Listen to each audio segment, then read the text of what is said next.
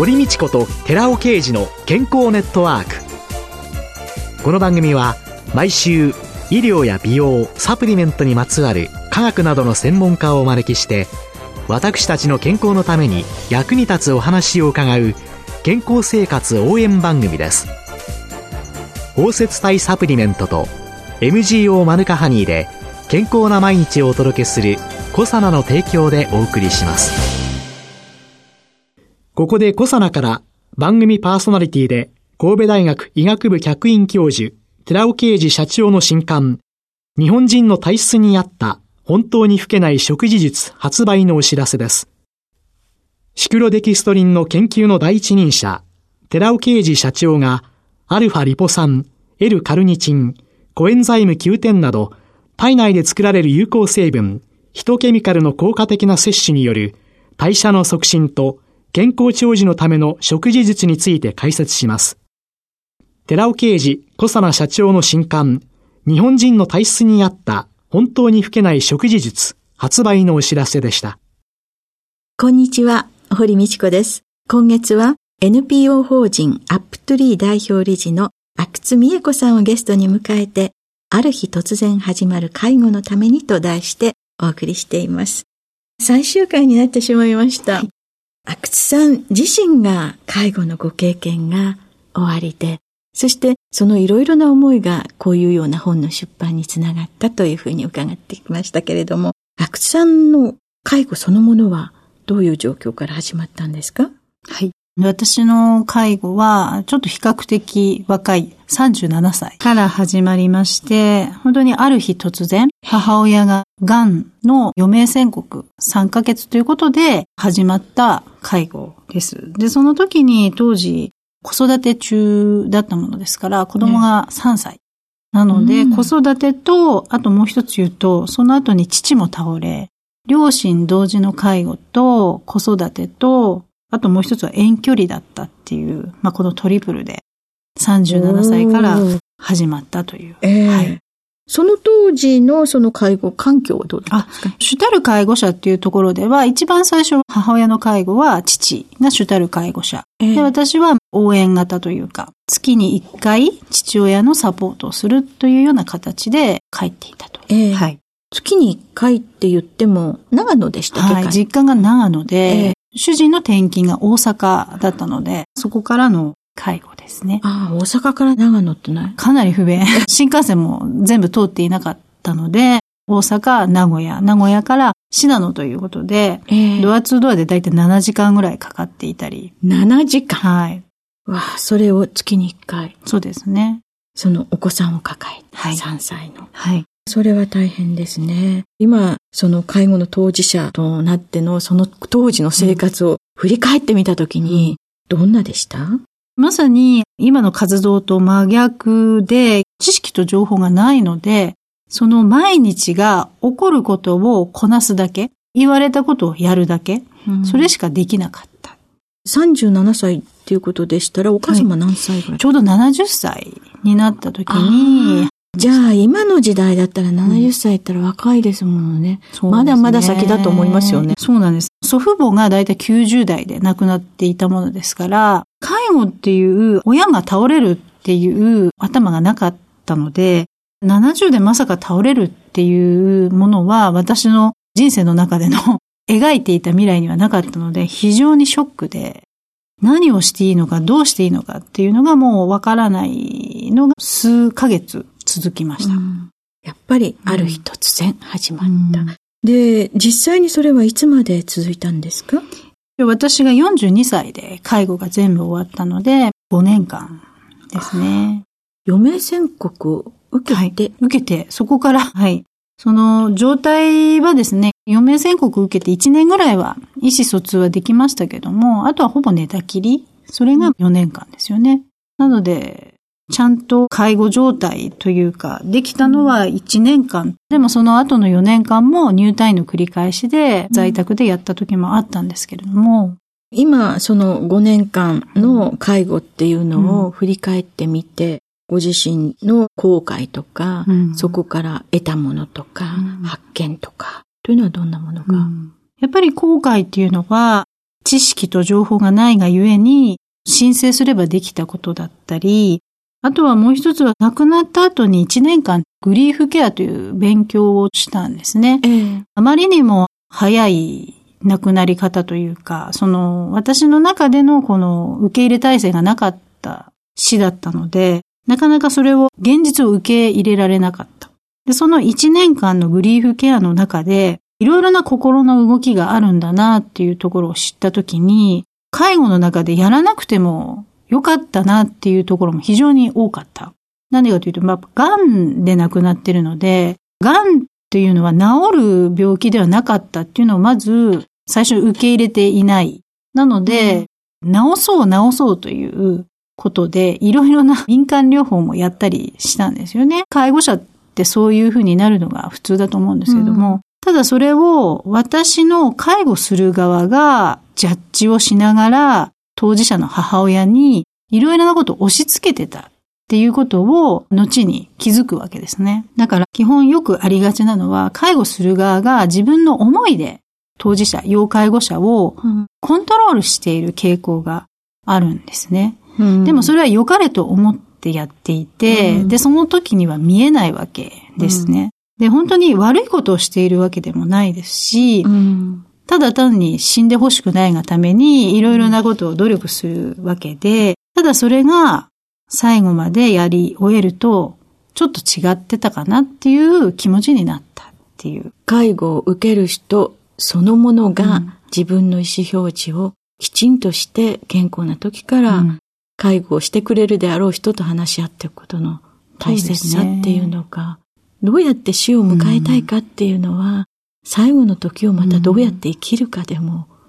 あるわけですよね。そうなんです。やはり、ある日突然倒れたものですから、母親自体もそういった意識を得られなかったんですね。私以上にショックだったと思うんです。自分が癌という宣告をされて、癌イコール死みたいな、当たり前ですけどそうなりますよね。で、そうなった時に、普通ではない心理状態ではなっていて、そこを忖度関係になってしまったがゆえに、言いたいことも言えずに、それは触れてはいけないというような雰囲気がずっと死ぬまで流れていたんですね。言えなかったことがたくさんありすぎた。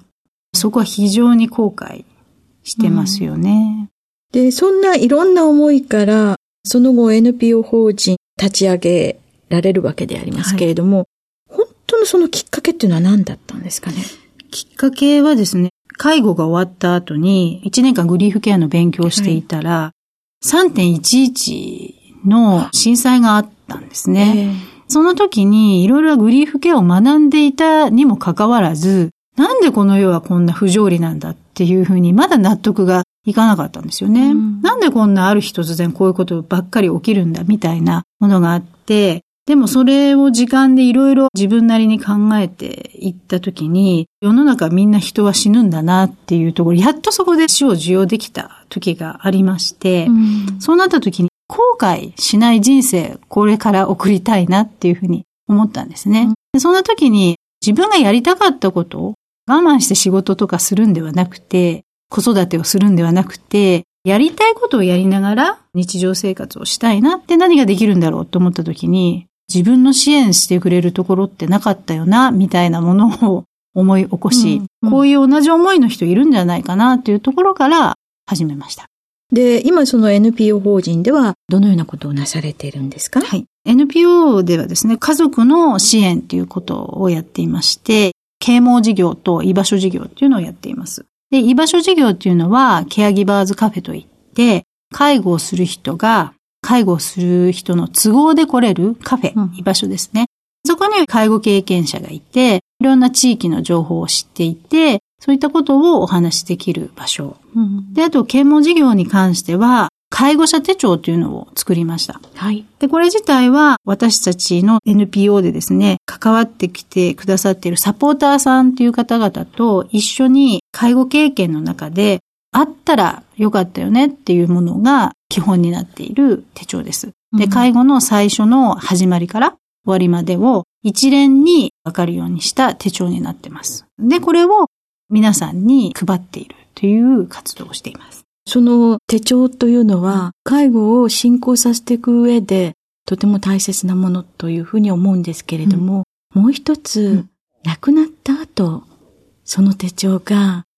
戦った後のすごい思い出として、自分がしてきたことを見返ることができるっていうのでは、とても貴重な資料になりますよね。そうですね。この介護者手帳が手帳ということで毎日日記のように書ける一つ大切な意味があるんですけども、それは日々の介護の環境を当事者と介護する側が書くことで、一つの思い出、メモリアルになりますよね。介護が終わった後にそれってすぐには見れないんですけども、何年か後にそれを振り返ることができて、介護経験も一つの家族とのね、大切な思い出になることが残せるっていう。うん、はい。そうですよね、うん、こうだったね、ああだったね、とかね。そしてそれがまた、次の人の介護の家族の貴重な情報に。そうですね。ね書いておくっていうことは、可視化して残しておけるものですから、うん、それは本当に後に介護する方にとっては非常に有益な情報にもなり得ますよね。うん。うん、で、現在はその NP 法人アップツリーという組織で活動なさってるわけですけれども、はい、カフェとか本の出版とか以外にはどんな活動を具体的になさってるんですか、ね、あとですね、その啓蒙事業の一つとして、この介護手帳を使ってですね、企業に行きましてですね、はいはい、介護離職防止の企業研修をやっています。で、その時にロードマップをですね、はい、企業さんのオリジナルで作りまして、介護離職をしないようにこの時間軸を使いましょうっていう形でご案内してじゃあこの人はこの企業だったらこの辺がきちんと仕事ができる。はい。というのの企業と一緒に考えてそうです、そうです。なので自分で助けてと言える環境を可視化して企業に見ていただくというものですね。はい、そういうのはやはり大手の企業からのご依頼っていうのは多いですか？そうですね。ありがたいことに、はい。まず企業研修という形でオファーをいただいて、もう一つやってるのが、介護未経験の方が介護のイメージはしにくいので、介護のノンフィクションの物語を介護落語っていうものを作りまして、はい。まずそれで研修の中に入れていただいて、介護ってどういうものだろうって知っていただく。落語という抑揚のあるお話なので、非常に入りやすい。でそこから介護というのはこういったことがあるっていうところで研修に入らせていただくっていう形をやっています。今、阿久津さんのお仲間というか、はい、支えてくださってるスタッフとかって何人ぐらいいらっしゃるんですか？サポーターさんとスタッフっていう形ですが、ね、今大体活動してくださってるのは20名ほど。日替わりです。日替わりで。はい、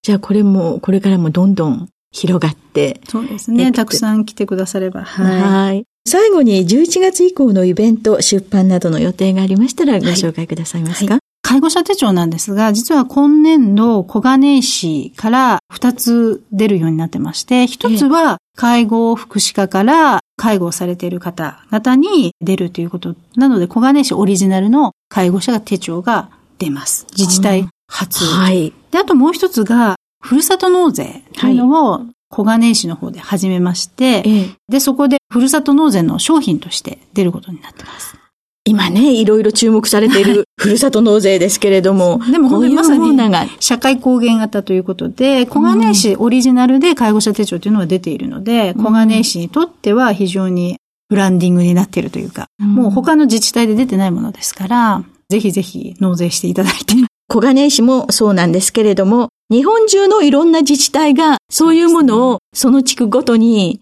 作ってもちろんです。だから、ね、この小金井市がね、一つのモデルとなって、皆さんの自治体で介護する人がいかに大切に自分もケアしていかなきゃいけないという手帳を持つことで、うん、あとはこの手帳をきっかけに親子で話せる、うん、うん、きっかけ、その最後までですね、どういった介護をしたいかというきっかけとしていただけたらなというふうに思います。そうですね。割と元気な方たちが親子一緒になってそういうセミナーに受け、ね、自分たちのロードマップを作り上げていくっていう、そんなのが理想ということになってくるのでしょうかね。はい、それが理想ではなく当たり前の世の中になってほしいと思っております。どうもありがとうございました。ありがとうございました。今月は5週にわたって NPO 法人アップトゥリー代表理事の阿久津美恵子さんをゲストに迎えて、ある日突然始まる介護のためにと題してお話を伺いました。ありがとうございました。ありがとうございました。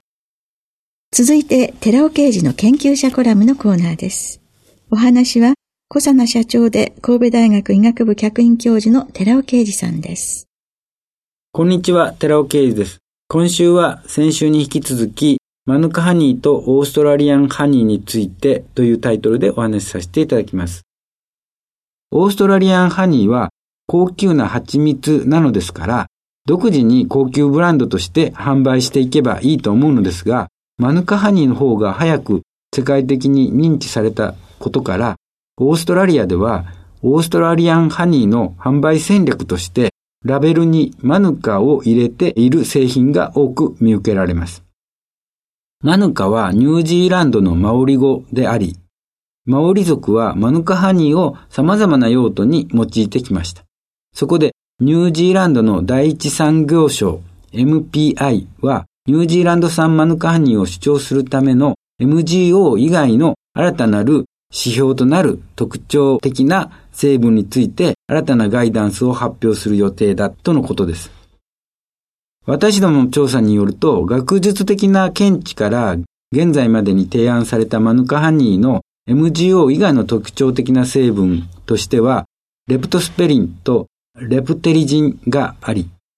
新しいマヌカハニーのマーカーとして提案されていました。しかしながら、オーストラリアンハニーにも実はそれらの成分が含まれていることが確認されています。レプトスペリンはマヌカハニーの抗酸化物質であるシリング酸メチルの配当体ですが、レプトスペリンがオーストラリアンハニーであるジェリーブッシュなどにも含有されていることが2017年の学術誌に報告されています。また、レプテリジンは2016年にマヌカハニー特有の新しいマーカーとして発見され、学術誌に報告されました。しかしながら、この物質もマヌカハニー特有ではなく、オーストラリアンハニーに含有する物質であることが2017年の学術誌に報告されたのでした。このような状況下でニュージーランド政府と MPI は本当にマヌカハニーをオーストラリアンハニーと差別化できるマーカーを見つけることができ、2018年内に新たなガイダンスを発表することができるのでしょうか？お話は小佐奈社長で神戸大学医学部客員教授の寺尾啓二さんでした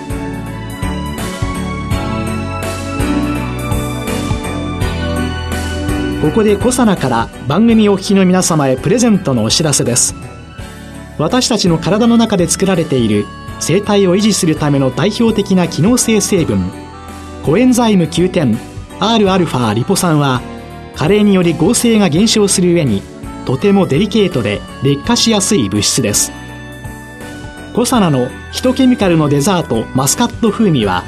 劣化しやすい機能性成分をナノカプセルで包み込んで体に吸収しやすくしました。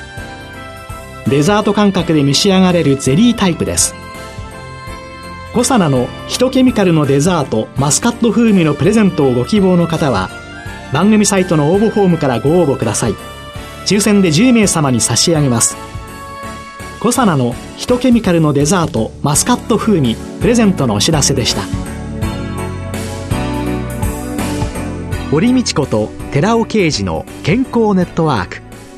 この番組は包摂体サプリメントと MGO マヌカハニーで健康な毎日をお届けするコサナの提供でお送りしました。